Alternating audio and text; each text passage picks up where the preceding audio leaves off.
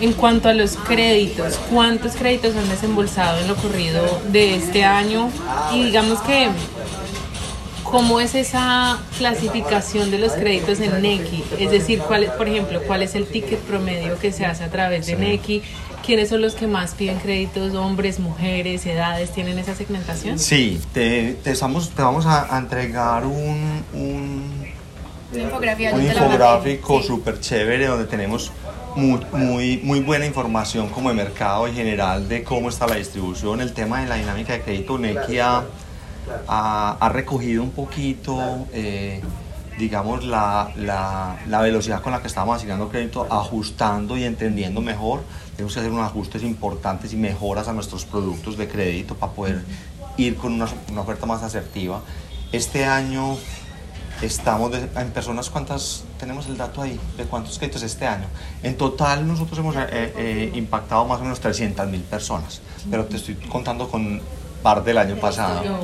Eh, entonces, eh, eso es, eh, y los promedios, nosotros tenemos dos productos. El crédito eh, salvavidas que va entre, es un nanocrédito, entre 100 y 500 mil. Ahí el promedio está en 300, 350 mil pesos eh, promedio.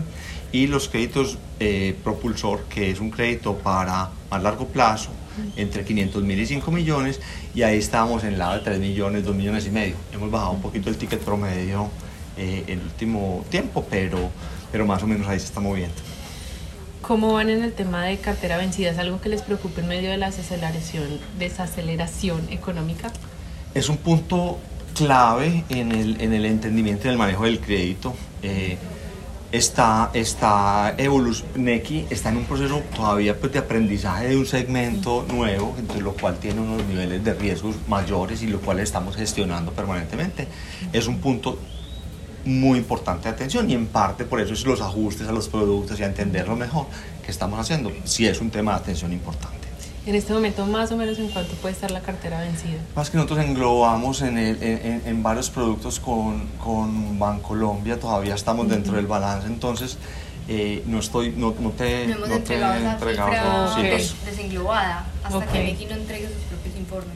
Exacto. Es decir, en este momento, ¿cómo va ese, digamos que esa separación como en Colombia, ese ser compañía de financiamiento? Bien, estamos, eh, estamos todavía en la parte, nosotros ya tenemos la autorización a constitución de compañía, ya constituimos una compañía, ya registramos una compañía, compañía ya pasamos parte de los empleados a la nueva compañía, eh, pero todavía no estamos operando sobre esa compañía. Esa compañía tiene que surtir un proceso de revisión por parte de la superintendencia, de aprobación de operación, que básicamente es ir a mirar y a revisar todos los procesos, eh, los procesos de riesgo, los procesos tecnológicos, los procesos de seguridad, que nosotros los traemos muy de, de, digamos, de Bancolombia y son muy robustos, pero en el ejercicio de separación tienen unos desafíos importantes. Un reporte legal, entregábamos uno consolidado con Bancolombia, ahora tenemos que montar nuestra plataforma, de- por ponerte un ejemplo.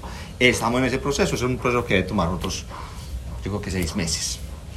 Ok, es decir, antes de que termine 2023 ya podríamos esperar que Neki esté funcionando como compañía de Yo creo que aparte. tenemos que encontrar un momento adecuado porque también al final del año el impacto sobre los cierre de resultados de Bancolombia eh, es- eh, genera unos retos adicionales. Probablemente sea más al primer trimestre del año entrante.